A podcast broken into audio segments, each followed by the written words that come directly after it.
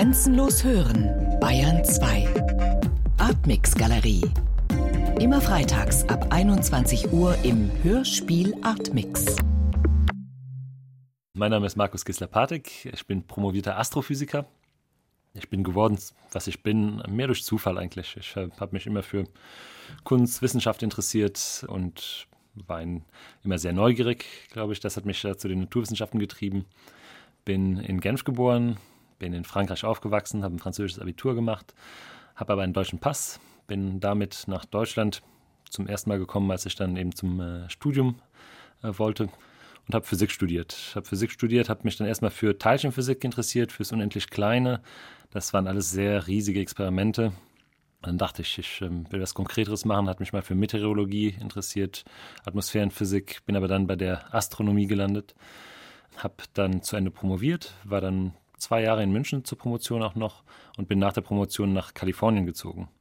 Also das nächste Mal über den Kontinent, habe dort für die University of California gearbeitet, insbesondere für deren Sternwarte. Die haben große Teleskope auf Hawaii, die größten der Welt damals.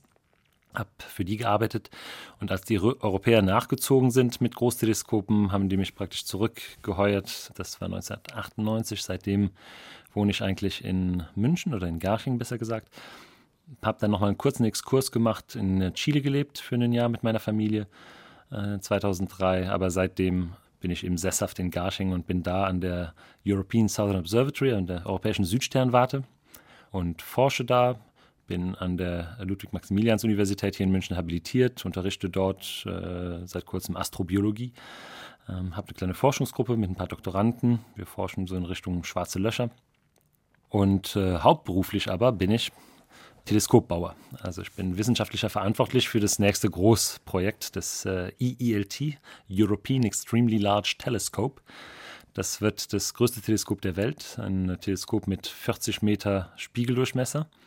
Und für das Projekt bin ich eben wissenschaftlicher Leiter und äh, muss unseren Ingenieuren da mal sagen, was sie wohl bauen sollen. Ist das ein üblicher Lebenslauf und deren Kollegen sind die alle ähnlich weit rumgekommen und aus den verschiedensten Ecken? Es ist ein ziemlich üblicher Lebenslauf in der Branche. Man hat äh, in der Wissenschaft erst sehr spät die Gelegenheit, normalerweise eine feste Stelle zu bekommen. Man wird also oft in jungen Jahren, in Lehrjahren rumgetrieben. Also äh, das fängt bei der Promotion an. Und dann normalerweise die zehn Jahre nach der Promotion sind keine festen Stellen und da treibt es einen rum. Die Astronomie insbesondere ist relativ klein. Es gibt irgendwo zwischen 5.000 und 10.000 Astronomen überhaupt nur weltweit. Also so viele Leute gibt es nicht, die bezahlt werden, um Sterne zu gucken. Und deswegen gibt es dementsprechend auch wenig Stellen. Die sind dann eben verstreut über die ganze Welt und so kommt man zwangsweise rum. Und das Parallelinteresse für Kunst und Wissenschaft, das Sie am Anfang kurz in einer Fußnote angemerkt haben, ist das, ist das etwas Übliches? Also ich kenne einige Kollegen, die ähm, und auch erstaunlich, also vielleicht kreativ sind, kreativ, neugierig und das gehört dazu. Also ich habe sehr viel gezeichnet. Äh, ich habe auch mal eine Weile als Illustrator gearbeitet, äh, so zwischen dem Studium habe ich mein erstes Geld verdient, wollte ursprünglich mal Architekt werden. Äh, irgendwas Schaffendes, Bildendes, Kreatives. Und das ist das, was, glaube ich, auch das viele, viele Wissenschaftler verbindet. Also das, äh, diese Neugier, dieses Kreative, dieses Schaffen wollen, dieses Erkunden. Was ist kreativ an der Astronomie? Also die ja. Idee, die man zuerst hat, das, das ist nur ein ein passives Rezipieren ist. Also man, ja, es ist, ist dunkel, man sieht nur, aber man, also die erste Idee wäre nicht, dass man das mit Kreativität in Verbindung bringt. Ja, ich glaube im Gegenteil, man muss extrem kreativ werden, weil man schaut ja erstmal nur hoch und sieht nur ein paar Lichtpunkte an einem dunklen Himmel. Und daraus muss man sich vorstellen können, was versteckt sich dahinter, wie ist das Universum aufgebaut. Sind alle Lichtpunkte gleich? Und da braucht man wirklich unendlich viele Ideen, die man ausprobieren kann. Die meisten sind falsch, die meisten bringen nichts, die meisten sind falsche Vorstellungen, wie das Ganze aufgebaut ist. Aber man braucht eben immer wieder Ideen, immer wieder irgendwas Kreatives dahinter, um zu verstehen, kann, könnte es das sein, könnte es dies sein, ähm, wie weit sind die Sterne, sind das alles Sterne, verbergen sich da hinten vielleicht nochmal Milchstraßen, wie sind die überhaupt zustande gekommen, wie groß ist das Universum, wie verläuft das und da braucht man eben viele Ideen, die man testen kann. Und ich glaube, das ist eben dieses Kreative dran. Also nicht kreative Wissenschaftler sind, glaube ich, äh, äh, keinem guten Schicksal äh, überlassen. Welche Sternwarten gibt es auf der Welt? Ach, es gibt ähm, sehr, sehr viele Sternwarten. Es gibt ja schon seit. Ähm, seit Was sind die berühmten? Aber die berühmten, also die, die, wir sind heutzutage ähm, in einer Ära, wo man Teleskope baut, etwa der sogenannten 8 bis 10 Meter Klasse, also die Primärspiegel haben, die 8 bis 10 Meter Durchmesser haben. Die größte Sternwarte ist die, die von uns betrieben wird, von der ESO betrieben wird, in der Atacama-Wüste in Chile, ähm, das Paranal-Observatorium. Da stehen vier von diesen Großteleskopen. Äh, eine andere Hochburg ist aber Hawaii. Da stehen zwei Großteleskope von den Universities of California, die ich schon angesprochen hatte, aber auch noch ein 8-Meter-Teleskop der Amerikaner und noch eins der Japaner. Also es stehen auch insgesamt vier Stück rum. In Chile in der Atacama-Wüste stehen nicht nur wir, sondern etwas weiter südlicher eben auch nochmal zwei Großteleskope. Und eins der Klasse ist mittlerweile auch auf den Kanarischen Inseln aufgebaut worden und ähm, eins auch in Südafrika, ein anderes äh, in Arizona. Meistens sehr abgelegene Orte, wo es dunkel ist oder beziehungsweise nachts keine Wolken den Himmel verdunkeln. Was gibt es für Teleskoparten? Also die Teleskope, die ich jetzt erwähnt habe, das sind alles Teleskope, mit denen man optisches Infrarotlicht empfangen kann. Das ist im Prinzip das, was die Atmosphäre durchlässt bis auf die Erdoberfläche.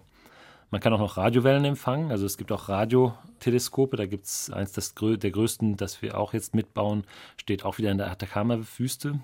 Sehr, sehr hoch gelegen, weil Radiowellen kommen zwar durch die Atmosphäre, aber je weniger Atmosphäre, desto besser. Deswegen, je höher wir auf einem Berg stehen, desto besser. Das Observatorium zum Beispiel, das Alma-Observatorium, wird auf dem Cerro Chachantor gebaut. Der ist 5000 Meter hoch, das Plateau. Also das, da ist man schon weit über der üblichen Atmosphäre. Das sind die Wellenlängen, die man vom, äh, vom Boden aus empfangen kann. Wenn man jetzt zum Beispiel UV-Licht oder Röntgenstrahlen empfangen möchte oder ähm, Licht im mittleren Infrarotbereich, da muss man sich wirklich über die Atmosphäre setzen und da kommen dann die Weltraumteleskope ins Spiel. Also das Hubble Space Teleskop, das wahrscheinlich viele kennen, aber eben auch viele andere äh, Weltraumteleskope, die da über uns rumfliegen jeden Tag. Eine dumme Frage, was haben Sterne mit Infrarot oder mit Röntgen oder mit Radiostrahlungen mhm. zu tun? Letztendlich strahlen Sterne äh, Energie aus. Und die strahlen diese Energie aus über ein ganz breites Spektrum an Wellenlängen. Das heißt, ein Stern wird auch immer ein paar Röntgenstrahlen ausstrahlen, immer auch ein Infrarotlicht, auch immer Radiowellen. Sterne wie die Sonne haben wirklich den, den größten Energieausschütt bei optischen Wellenlängen. Also das ist das, was deswegen hat man sich auch sehr früh hat unser Auge sich überhaupt spezialisiert auf sichtbares Licht, auf vielleicht Nasinfrarotlicht. Und ähm, erst später, erst vor einem halben Jahrhundert oder so, haben wir entdeckt, dass man eben das Universum in allen möglichen Wellenlängen strahlt. Äh, und es gibt auch Phänomene, die sehr hochenergetisch sind. Die strahlen dann extrem viele Röntgenstrahlen aus, zum Beispiel. Es gibt aber auch extrem kalte Orte im Universum, die wirklich nur 10 Grad über dem absoluten Nullpunkt liegen. Die strahlen dann nur noch sehr schwache Energie aus im, im Radiobereich. Äh, und äh, um das Universum als Gesamtes zu verstehen, haben wir jetzt den Luxus, dass wir wirklich all diese Wellenlängen erforschen können. Und somit wirklich alle Phänomene im Universum, ob extrem heiß, extrem energetisch oder ganz, ganz kalt, können wir wirklich im Moment alles beobachten und alles sehen. Ist das sichtbare Licht die beste Art, Sterne zu sehen? Für die Sterne, die sind alle mehr oder weniger wie unsere Sonne, haben die eine Oberflächenhelligkeit von 5000 Grad und 5000 Grad ist so das, wo man perfekt im sichtbaren Licht ausstrahlt. Das heißt, unsere Sonne gibt das Licht aus und die meisten Sterne sind sehr ähnlich wie unsere Sonne, vielleicht ein bisschen äh, massereicher, ein bisschen masseärmer, das heißt ein bisschen heißer, ein bisschen kälter, aber vielleicht bis zu 10, 20.000 Grad maximal oder vielleicht runter bis 2000 Grad. Und das ist alles was, was man sehr, sehr gut im optischen und im Infrarotlicht sehen kann. Sie haben gesagt, dass Sie Teleskopbauer sind. Hat sich da viel verändert seit den Zeiten von Galileo Galilei, der quasi letztlich zwei Brillengläser genommen hat und die in eine Tube gesteckt hat? Hm. Ja, es hat sich sehr, sehr viel verändert. Also das ist, äh, ist es immer noch Glas, das man ist, verwendet? Man verwendet immer noch Glas, wobei das mittlerweile auch eventuell Ceramik sein kann. Es sind jetzt fast 400 Jahre Teleskopgeschichte. Und es war ähm, eine, ist eine lange Geschichte, ich könnte jetzt äh, mal kurz anreißen, aber letztendlich hat man erstmal eben ein Fernrohr entwickelt, äh, Teleskope, durch die man durchgucken konnte, sogenannte Refraktoren. Relativ schnell mit dem Isaac Newton, also vielleicht nur ein halbes Jahrhundert später, hat man aber auch festgestellt, dass man auch Teleskope mit Spiegeln bauen kann. Also man das Licht nicht mit einer Linse sammelt, um durchzugucken, sondern mit einem Spiegel und das dann praktisch fokussiert auf das Auge oder ein Okular.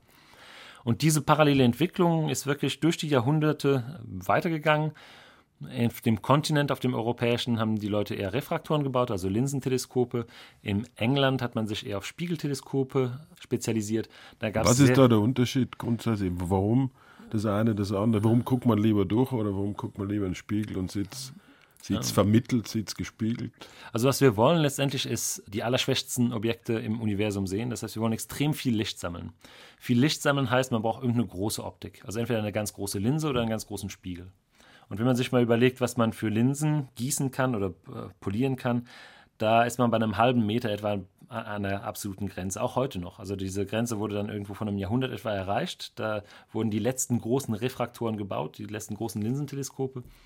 Aber Spiegel kann man eben sehr, sehr viel größer gießen. Wie schon erwähnt, eben heutzutage 8 bis 10 Meter Durchmesserspiegel.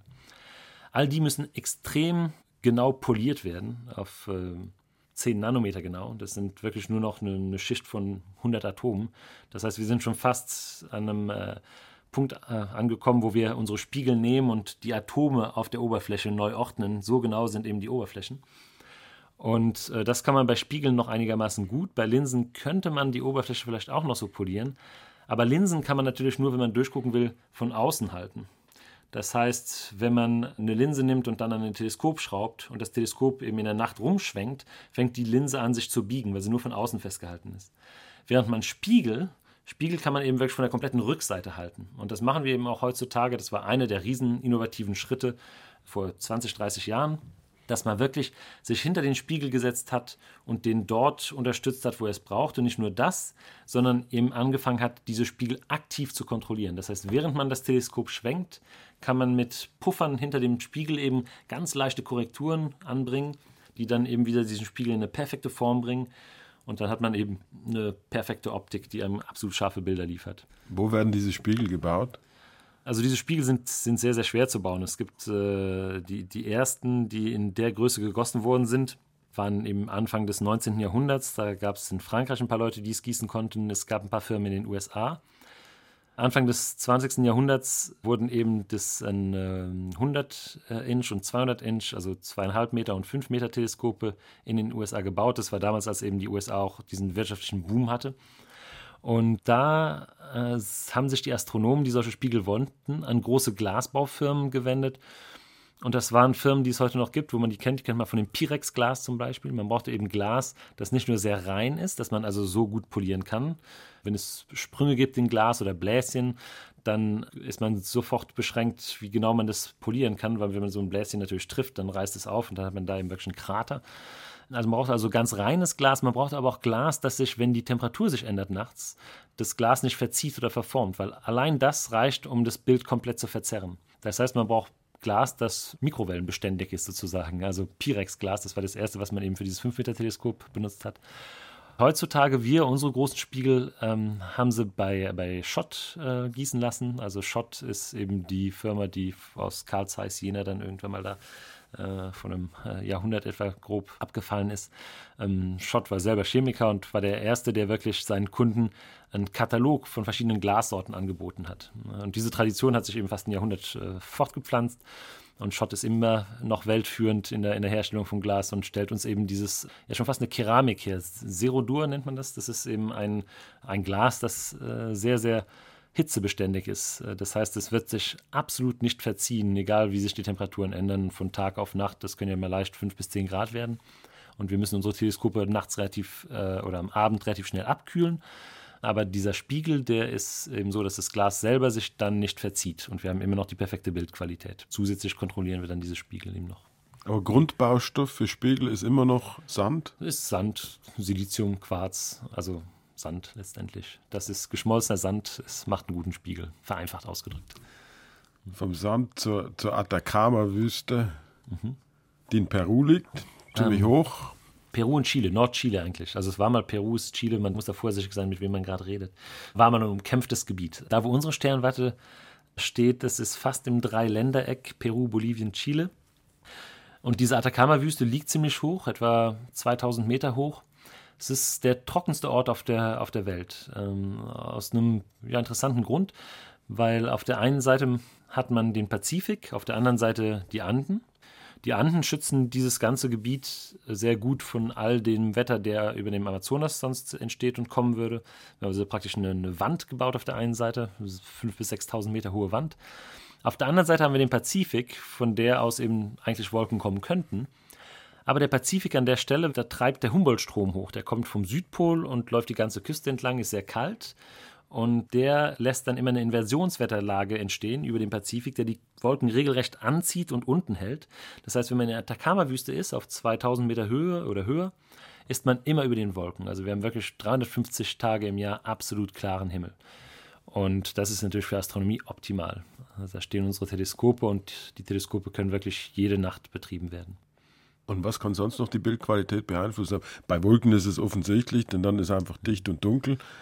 Wir brauchen normalerweise eine ganz ruhige Atmosphäre. Also die äh, Atmosphäre hat Turbulenzen in sich. Das kann, also es sind einfach Wärmeschwankungen in der Atmosphäre, die dann vom Wind rumgetrieben werden und die dann eben Turbulenzen entstehen lassen. Das heißt, wenn man Licht da durchschicken würde, würde praktisch eine Lichtwelle an verschiedenen Stellen verschieden gebrochen und würde dann bis auf den Boden ist wirklich wie ein ähm, Wellenbad ankommen. Also nicht mehr eine glatte Fläche, sondern wirklich was ziemlich Raues.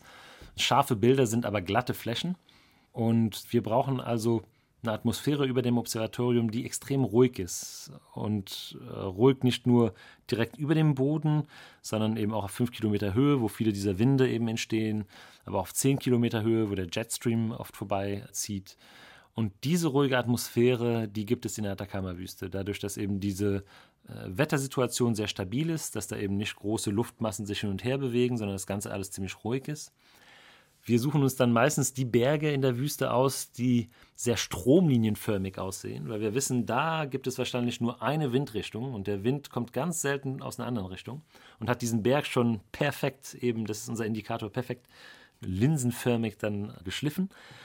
Und wenn so ein Berg auch noch relativ isoliert steht, das heißt, wenn wir wissen, dass ähm, der Wind sich jetzt nicht an irgendeiner anderen Bergflanke äh, da widerspiegelt und uns anfängt, Turbulenzen zu machen über dem Observatorium, dann ist das natürlich ein Berg, der für uns in Frage kommt. Und solche Berge gibt es ein paar, so eine Handvoll in der Atacama-Wüste und auf einem von dem, dem Cerro Paranal, der wurde eben ausgesucht für das VLT, wo jetzt unser Teleskop, eben das Very Large Teleskop steht. Und für das Extremely Large Teleskop, das jetzt gebaut werden soll, wie ging da die Suche nach dem Standort vor sich und wo wird es dann stehen? Mhm. Dieses weltweit größte Spiegelteleskop? Also dieses größte Teleskop wird auf dem Nachbarberg stehen, dem Cerro Almazones. Der ist nur 20 Kilometer entfernt. Wir sind also praktisch direkt. Sieht man von einem zum anderen? Man sieht von einem zum anderen. Man kann also, wenn man beim VLT auf die, bei den Teleskopen steht, einfach in, äh, nach Osten guckt, dann ist der nächste Berg, der nächste isolierte Berg, ist dann der Cerro Amazonas. Und da sind wir gelandet, ziemlich in der Nähe von unserer alten Sternwarte, nach einer ziemlich langen Suche eigentlich. Wir haben ähm, als wir die ersten Sternwarten in Chile noch erkundet haben, das war in den 60er Jahren, da sind die Wissenschaftler noch auf Eselsrücken rumgeritten und haben eben da geguckt, wo ist ein schöner Berg, wo gibt es überhaupt kein Leben mehr. Das ist ein gutes Zeichen, dass es da nie regnet. Und haben da ihre Instrumente aufgestellt und so ein bisschen hochgeguckt und geguckt, hm, sieht ganz gut aus. Für das VLT hatten wir natürlich schon äh, technische Möglichkeiten. Vom Boden aus haben wir das jahrelang gemessen, bevor wir uns äh, entschlossen haben, da auf den Paranal zu gehen. Heutzutage haben wir natürlich weltweite Satellitenkarten, wo wir genau sehen können über Jahre hinweg, wo regnet es viel, wo nicht, wo sind hohe Berge, wo sind sie isoliert. Und für den Amazonas haben wir angefangen und waren ganz offen. Wir haben uns Berge angeguckt in Tibet, in Marokko, auf den Kanarischen Inseln, ähm, in Südafrika, in Nordamerika, Mittelamerika, Südamerika äh, und sind dann langsam unsere Liste durchgegangen, was muss diese Sternwarte sonst noch oder dieser Standort noch äh, erfüllen an anderen Bedingungen. Und das sind Sachen wie, komme ich da leicht an Wasser und Strom? Äh, kann ich da, führt irgendwo eine Straße, ist in der Gegend ein, ein Hafen oder äh, eine Bahnlinie, weil ich muss natürlich da Tonnen von Material hinbringen und will natürlich nicht die Bahnlinie oder die Schienen legen müssen. Also das kommt in Frage, wie stabil politisch ist das Land? Das hat ein paar ausgeschlossen. Und dann eben am Schluss, wie, wie viel klare Nächte, das ist das Ausschlaggebende letztendlich. Wie viele klare Nächte habe ich? Was ist da für eine Infrastruktur vorhanden und so weiter. Also Cerro Almazones, der Berg, den wir jetzt ausgesucht haben für das IELT, für das größte Teleskop, ist einer der allerbesten Berge von der Bildqualität und vom Wetter her, die wir je entdeckt haben. Hat nach wie vor ein paar Nachteile. Also Wasser zum Beispiel gibt es nicht in der Nähe. Das wird mit einer Pipeline aus Bolivien zur nächstgrößeren Stadt geliefert, Antofagasta. Von da aus eben in zwei, drei Stunden mit einem LKW angefahren. Also es ist nicht so, dass man den Wasserhahn auftritt und da ist es. Elektrizität gibt es im Moment auch nicht, wobei Chile sich eben stark entwickelt in der Gegend. Da sind viele Minen, also Unsere nächsten Nachbarn sind, glaube ich, 50, 60 Kilometer entfernt. Das ist nicht direkt nebenan, aber es entwickelt sich so langsam. Die brauchen auch Strom. Langsam kommt also auch Strom in die Gegend. Man muss die Leute immer noch motivieren, dort zu arbeiten zu wollen. Es ist eine raue Gegend, meistens irgendwo zwischen 5 und 10 Prozent Luftfeuchtigkeit. Da muss man das schon aushalten und nicht alle Familien wollen unbedingt mit nach Chile ziehen. Ja, also das sind dann immer noch so ein paar Nachteile, aber die werden eben, da unser Hauptgesichtspunkt eben der astronomische oder wissenschaftliche ist, ist diese eben perfekte Bildqualität und diese 350 klaren Nächte im Jahr äh, das Ausschlaggebende gewesen. Und deswegen sind wir auch da wieder gelandet. Cerro Armazones heißt äh, Armaturengipfel. Habt ihr den benannt? Nee, der ist, diese ganzen Berge dort sind von Leuten benannt worden, die entweder da zu Besuch waren oder einige in der Gegend sind auch noch gar nicht benannt. Von wem er benannt wurde, weiß ich jetzt gar nicht. Also das könnte ich mal nachschlagen. Bevor Sie mir erklären, wie das größte Teleskop aussieht, warum haben die Europäer so viel Geld, um so etwas zu bauen? Und warum sitzt das alles in Garching? Also die ESO wurde von einem halben Jahrhundert gegründet schon. Also 1962 wurde sie gegründet. Das war die Zeit nach dem Zweiten Weltkrieg, wo viele europäische Länder dachten, sie müssten jetzt mal mehr zusammenarbeiten, also wieder ähm, Beziehungen aufbauen. Zu der Zeit sind Großforschungsprojekte wie der CERN entstanden in Genf und eben auch die ESO. Und die ESO war ursprünglich mal in Genf. Der Gründungsvater war ein äh, Deutscher, Heckmann, der aus Hamburg stammte also ich glaube, die Gründungsurkunde wurde in, äh, noch in Hamburg unterschrieben. Aber dann brauchten sie einen, einen, Standort, wo sie ein paar Leute anheuern konnten. Und das haben sie dann erstmal in Genf gemacht, ähm, auf dem Campus vom CERN, also wo heute eben das, äh, der Large Hadron Collider steht. Und da waren sie auch ziemlich lange, haben ein erstes Teleskop dort entwickelt. Dann wurden aber diese internationalen Forschungseinrichtungen mehr oder weniger über Europa verteilt, in die Mitgliedsländer geschickt. Und man kann sagen, dass mehr oder weniger Deutschland an der Reihe war. Und Deutschland hat dann zwei Vorschläge gemacht, Hamburg oder München. Bayern hat dann ähm, das Gebäude gespendet und hatte dann damit irgendwie den ähm, Bonus mit reingebracht, der das dann eben letztendlich dazu geführt hat, dass die ESO heutzutage ihre Headquarters in, äh, in Garching hat. Da arbeiten etwa 400, 500 Leute, internationale Leute, ähm, einige Deutsche natürlich auch, aber sehr viele Franzosen, Italiener, Engländer und aus den, äh, wir haben mittlerweile 15 Mitgliedsländer und ist also sehr international. Dass es in Deutschland steht, ist ein bisschen ein Zufall, aber dass es in Europa steht, eben nicht. Und da werden diese ganzen Entwicklungen gemacht. Also die meiste Arbeit wird dort reingesteckt, die Teleskope werden dort entwickelt, die Kameras, die an die Teleskope geschraubt werden, werden dort entwickelt oder von dort aus koordiniert und in Europa entwickelt. Und wenn das alles gefertigt ist von europäischen Firmen, dann wird das erst nach Chile geschifft und dort dann zusammengebaut. Aber so einen guten Standort wie die Atacama-Wüste haben wir in Europa nicht. Äh, die Kanarischen Inseln kommen fast dran an äh, wettermäßig, haben aber einen etwas härteren Winter noch. Und ursprünglich, also wie der Name auch unserer Organisation besagt, European Southern Observatory, hatten sich die europäischen Länder zusammengeschlossen, um auf der Südhalbkugel ähm, ein Teleskop zu bauen.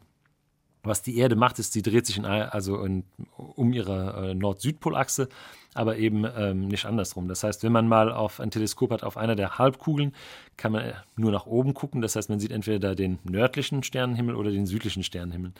Die meisten europäischen Länder hatten Teleskope auf der Nordhalbkugel, aber das gemeinsame Projekt wollten sie dann auf der Südhalbkugel entwerfen und so kamen wir eben also wurden wir überhaupt gegründet und haben das erste große Teleskop auf der Südhalbkugel gebaut. Und dann alle weiteren eben auch. Wie wird das aussehen, dieses weltweit größte Teleskop? Wann wird man damit beginnen? Wann wird es fertig sein? Wie groß wird es sein? Also dieses IELT-Projekt hat begonnen schon vor fast zehn Jahren. Da haben wir uns überlegt, was könnte der nächste Schritt sein nach dem VLT. Da hatten wir das VLT gerade mit äh, begonnen, also was heißt begonnen? Wir hatten gerade damit begonnen zu beobachten, 1998. Ist das eure Benennung eigentlich? Very Large Telescope, ja, Extremely Large. Das, das Diese. Benennungen sind immer etwas einfallslos. Also ich, ich weiß nicht, warum äh, jemand dann angefangen hat mit Very Large Telescope. Wir haben auch ein VST auf dem Berg stehen. Äh, das ist nicht das Very Small Telescope, sondern das VLT Survey Telescope. Und wir werden mit den Namen immer aufgezogen. Ähm, unser Plan ist auch, dass wenn wir jetzt mal mit dem äh, Bau von dem ELT, das man noch kaum aussprechen kann, beginnen, äh, dann werden wir auch da einen besseren Namen finden. Also dieses hier ist eben nur größer als das letzte und irgendein Adjektiv fällt uns dann immer oder Superlativ oder wird uns immer einfallen. Wie groß ist es dann, das Extremely Large Telescope? Das Extremely Large Telescope, das war mal größer. Ähm, also als wir mit dem Konzept vor zehn Jahren angefangen hatten, hatten wir uns äh, überlegt, ob wir nicht ein 100-Meter-Teleskop bauen könnten. Äh, das hätte aber sehr lang gedauert und, und wäre noch wesentlich teurer geworden. Und dann äh, wurden wir gebeten, mal in der 30 bis 60 Meter Klasse zu gucken und sind dann auf 40 Meter, äh, bei 40 Meter gelandet. Aus verschiedenen Gründen. Das eine sind eben technische Gründe. Alle Teleskope, die wir bauen, sind wirklich absolut an der Grenze dessen, was wir anfertigen können. Das ist das eine, also wir sind immer da ein bisschen begrenzt. Das andere ist natürlich das Geld. Diese Großforschungsanlagen kosten viel Geld. Auf dem Boden sind sie immer noch sehr viel günstiger als, äh, als im Weltraum. Aber das, äh, dieses IELT wird eine Milliarde Euro kosten. Äh, über zehn Jahre verteilt. Das sind nur 100 Millionen pro Jahr. Wenn man das natürlich über 14 Mitgliedsländer, 14 der reichsten Länder der Welt verteilt, ist es natürlich nicht viel Geld für jedes dieser Länder. Aber als Ganzes eben doch schon ein, ein ordentlicher Betrag. Und das ist dann ein 40 Meter Spiegel und das, aus einem Guss. Das ist ein 40 Meter Spiegel, der ist aber nicht aus einem Guss. Ein 40 Meter Spiegel aus einem Guss mit dieser Präzision zu schleifen, das wäre äh, das wär unmöglich. Das ist ein Konzept, das schon irgendwann im letzten Jahrhundert mehr zufällig äh, entstanden ist, aber letztendlich, wenn man einen Spiegel hat und der fällt einem runter, dann gibt es natürlich Scherben, man kann diese Scherben wieder zusammenkleben und dann hat man den Spiegel wieder. Und letztendlich dieses einfache Konzept wird einfach hier angewendet. Das heißt, wir bauen unseren Spiegel aus vielen Stücken. Diese Stücke sind Sechsecke, die sind 1,40 Meter etwa groß, also eine gute Armspanne. Und von diesen Sechsecken haben wir 1000 Stück. Und die werden alle aneinander gesetzt. Jetzt ist natürlich die Schwierigkeit, dass wir die aneinander setzen, aber immer noch mit äh, Nanometer Präzision. Und während sich der Spiegel eben oder das Teleskop bewegt, müssen wir diese Präzision bei allen Übergängen zwischen all diesen Sechsecken eben festhalten. Und das ist äh, technologisch an der Grenze. Und das ist auch das, was dann letztendlich den Spiegeldurchmesser im Moment beschränkt. Einfach, dass man das unter Kontrolle kriegt, dieses komplette System. Und was wollt ihr dann damit sehen?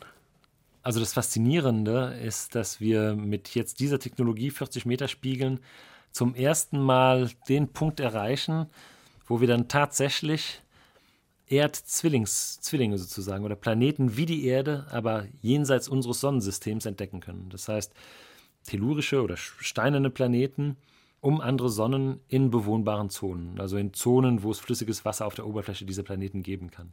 Das heißt, wir werden mit dem Teleskop zum ersten Mal in der Lage sein, wenn es denn Leben gibt jenseits des Sonnensystems, dieses Leben zu entdecken, wenn es sich in der Atmosphäre dieser Planeten äußert, was es auf der Erde tut und wir hoffen eben, dass das Leben, wenn es es gibt, jenseits des Sonnensystems, auch dort etwa unserem ähnelt. Das heißt, auch eine Atmosphäre über den Kopf hat und eben auch diese Atmosphäre stark verändert durch das Leben. Das ist eben so einer der großen wissenschaftlichen Zweige, die, denen wir nachgehen wollen.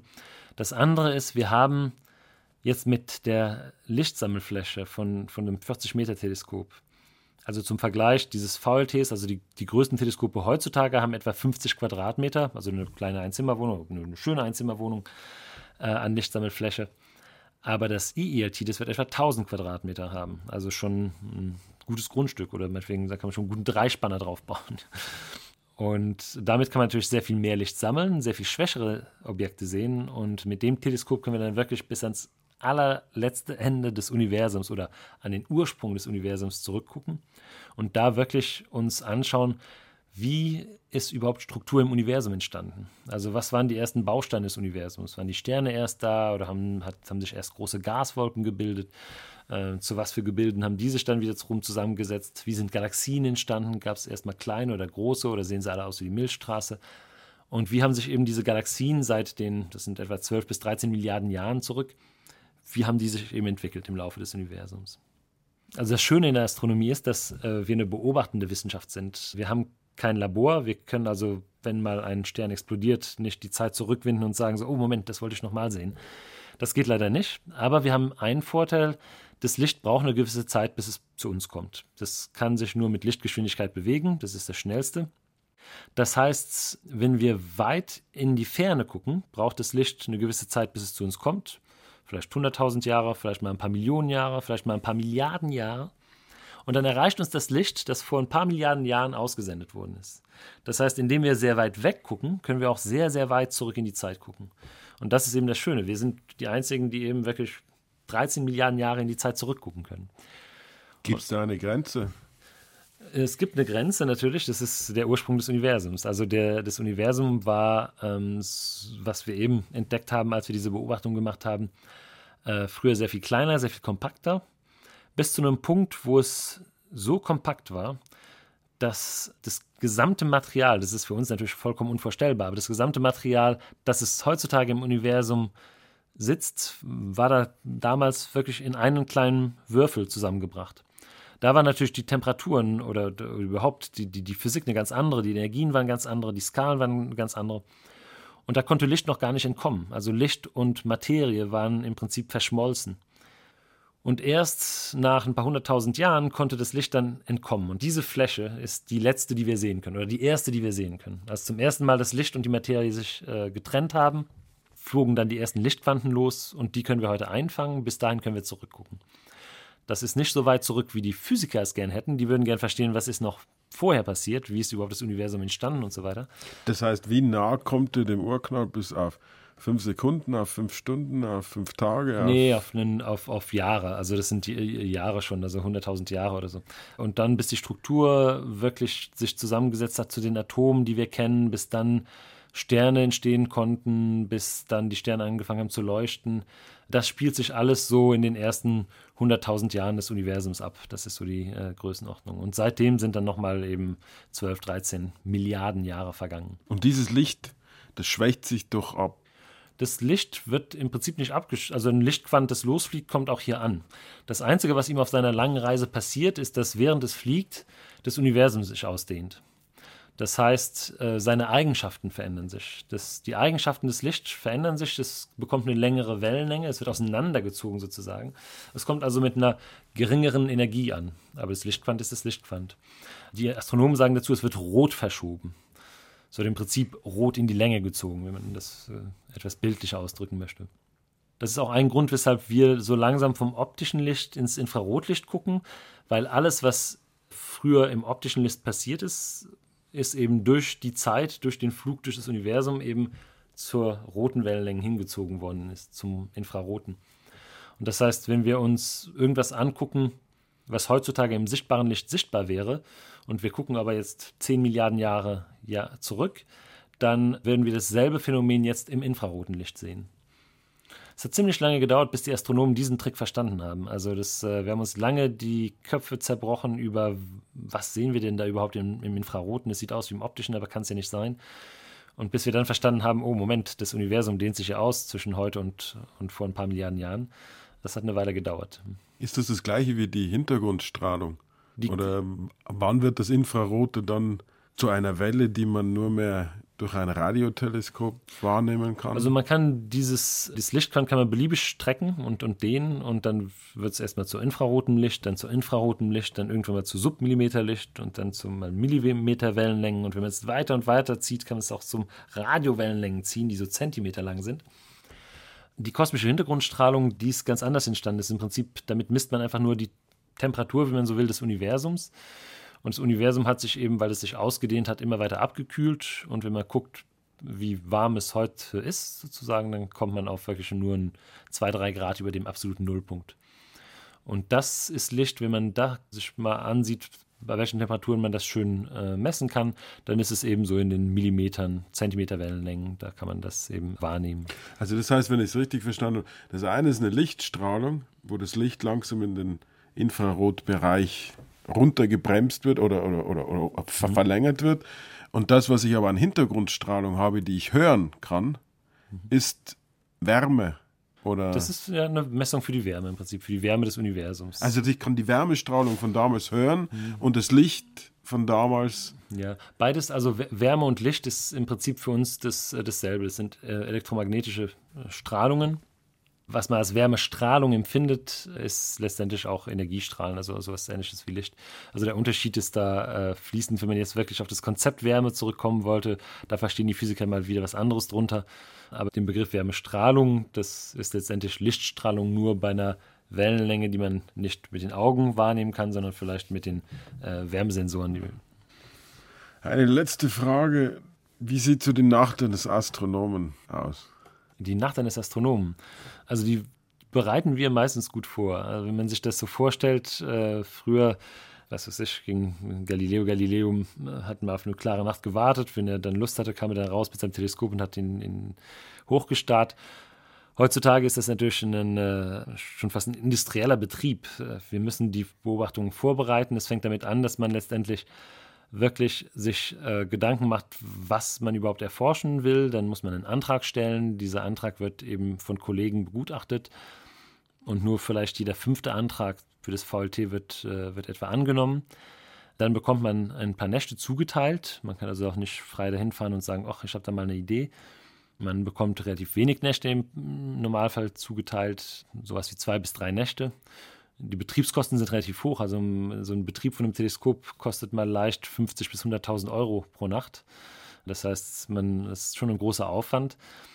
Dann äh, bereitet man sich eben auf diese Beobachtung vor, weiß, wann man dahin fahren soll, äh, wird in der Regel nach Chile geflogen, wenn man nicht schon dort ist. Nach Santiago äh, kann man da vielleicht noch übernachten, wird dann in die Atacama-Wüste geflogen, nach Antofagasta. Von dort geht es dann zwei Stunden über eine Schotterpiste und dann kommt man am entlegensten Ort, den man sich vorstellen kann, an, an einem Observatorium. Kommt in der Regel zwei, drei Tage vor den Beobachtungen an und geht nochmal durch, geht nochmal durch, welche Objekte man angucken will. Man will natürlich, es ist fast einen Euro pro Sekunde die Betriebszeit. Das heißt, wenn man da mal kurz sich am Kopf kratzt, dann sind wieder zwei Euro in der Kasse. Äh, das heißt, man bereitet sich wirklich minutiös vor und plant exakt diese Nächte durch und äh, schläft sich dann noch einmal aus bis zum frühen Nachmittag, fährt dann das Teleskop hoch und äh, meistens stehen wir dann abends noch und gucken uns den Sonnenuntergang an. Die sind spektakulär über den Pazifik. Und wenn dann die Sonne untergegangen ist, dürfen auch die Teleskope aufgefahren werden. Die sollen ja nicht in die Sonne gucken. Die wurden schon tagsüber mit einer Klimaanlage auf der Temperatur der Nacht gebracht. Das heißt, die sind wirklich betriebsfertig. Wir gehen dann zurück in den Kontrollraum. Wir gucken nicht durch die Teleskope. Wir sitzen in einem öden Kontrollraum hinter Bildschirmen, meistens acht bis zehn Bildschirme. Und haben dann da äh, ein bis zwei Leute, die uns assistieren mit dem Betrieb des Teleskops, mit dem Betrieb der Kamera. Und man konzentriert sich dann eben auf seine, äh, auf seine Wissenschaft und äh, spult dann im Prinzip relativ unromantisch sein Programm ab. Es gibt immer noch Highlights, wenn man dann plötzlich das Signal sieht, das man erwartet hat oder dann wirklich sieht, oh, das sieht wirklich aus wie die Signatur eines schwarzen Lochs oder so. Das, äh, man hat dann trotzdem noch dieses Herzschlagen. Aber die Nächte sind dann meistens lang und ja, wenn die Sonne dann so langsam wieder am Horizont erscheint, packt man es ein äh, und geht. Wer ist wir? Wir sind dann die Astronomen. Es stehen ja vier Teleskope da. Das heißt, zum Ende der Nacht ist es dann meistens eine ziemlich kleine, eingeschworene Gruppe, die dann da so äh, meistens vier auswärtige Astronomen und dann dazu eben noch vier bis sechs vielleicht der Leute, die äh, die Teleskope betreiben, die Instrumente. Das sind dann so zwei Wagen voll, die dann ähm, wieder die vier Kilometer runterfahren ins Basecamp, wo wir dann schlafen gehen. Und meistens nehmen wir dann noch das Frühstück ein als Abendessen, dass die, die aufstehen, gerade als Frühstück nehmen. Äh, so ein bisschen antizyklisch und legen uns dann hin. Man kann mehr oder weniger gut schlafen. Die Luftfeuchtigkeit ist eben sehr gering. Da trocknen die Schleimhäute aus. Nase ist dann immer sehr trocken, der Hals ist sehr trocken. Da schläft man mehr oder weniger gut. Äh, ein bisschen Kopfschmerzen, wenn man es nicht gewöhnt ist. Und wacht dann am frühen Nachmittag wieder auf macht dann vielleicht ein bisschen Sport, um sich zu entspannen und dann fängt die nächste Nacht an. Und was wäre Ihre schönste Entdeckung? Meine schönste Entdeckung. Ähm, also ich glaube, Entdeckungen, äh, es gibt viele sehr spannende wissenschaftliche Fragen, die wir, die wir beantwortet haben. Es war relativ unbekannt, ob in den Sternhaufen, die man schon fast mit dem bloßen Auge sehen kann, ob, ob die auch schwarze Löcher im Zentrum hatten, wie viele der Galaxien. Und da haben wir letztens eine Entdeckung gemacht. Das war sehr, sehr spannend. Aber ich glaube, das Emotionalste war eher einfach an dieser Sternwarte mal nachts rauszugehen und dann die, dieser unglaubliche Sternhimmel, der über einen ist in der Atacama-Wüste, wo man wirklich die jede Nacht die komplette Milchstraße über einen sieht. Der, die Südhalbkugel hat einen wunderschönen Sternhimmel. Man kann eben auch diese riesigen Sternhaufen auch sehen. Und das ist wirklich atemberaubend. Das ist, glaube ich, so die immer wieder eigentlich das schönste Erlebnis. Einfach hochzugucken und zu staunen. Kennen Sie die Sternbilder? Alle? Ich kenne nicht alle Sternbilder. Nee, ich kenne natürlich ein paar. Ich kenne ein paar interessante Ecken im, im, Universum hier und da. Das galaktische Zentrum natürlich und auch ein paar der dunklen Staubwolken, wo man vielleicht sagt, huch, da fehlen ja Sterne. Ein paar der großen Sternhaufen. Von der Südhalbkugel kann man unsere nächsten Nachbarn sehen, die Magellanischen Wolken, also die der Seefahrer Magellan benannt hatte. Das sind unsere kleinen Nachbargalaxien, die kann man auch sehr schön sehen. Also so gewisse Objekte, die ich immer wieder gerne äh, anschaue. Gut, die üblichen Sternbilder. Was ist das markanteste Sternbild im Winter? In der Südhalbkugel? Paranal. Im Winter, also in deren Winter, was unser Sommer wäre. Nein, nein, in, in unserem Winter. In unserem Winter, also in deren Sommer. Erste, erste, genau, erste, also ich glaube, das, das, das, was, wo ich immer als erstes äh, Ausschau halte, ist das Kreuz des Südens. Also es ist eben, sieht aus wie ein, äh, ein Viereck, eine, eine Raute letztendlich. Das ist, es ist auch das Sternbild, das auf dem Logo unserer Sternwarte abgebildet ist. Es sind also vier Sterne als Raute, die man relativ gut erkennt und die sowas sind wie der Polarstern, den es eben auf der Südhalbkugel nicht gibt. Und das ist das, wo ich mich als allererstes orientiere. Steht der im Zenit? Oder? Also wir, wir sind nicht so weit südlich. Wir stehen 25 Grad südlich. Ähm, und das heißt, es sind noch ja, 65 Grad bis zum Südpol. Also der ähm, steht nicht im Zenit. Wobei man, wenn ich hier auf der Nordhalbkugel bin und ich gehe mal durch ein dunkles Feld und will mich orientieren, dann versuche ich schon meistens den Polarstern irgendwie zu finden. Dort unten ist es so einfach, die Milchstraße zu sehen, die auch wirklich einem eine schöne Referenz am Himmel gibt, dass das im Prinzip immer genug ist als Referenz. Das heißt, als, als Referenzpunkt braucht man eigentlich fast nichts. Man guckt nur hoch und denkt so, ach, da ist die Milchstraße, aha, die Erde dreht sich so weg unter der und also bin ich hier und da. Also ist da Süden, da Norden und so weiter.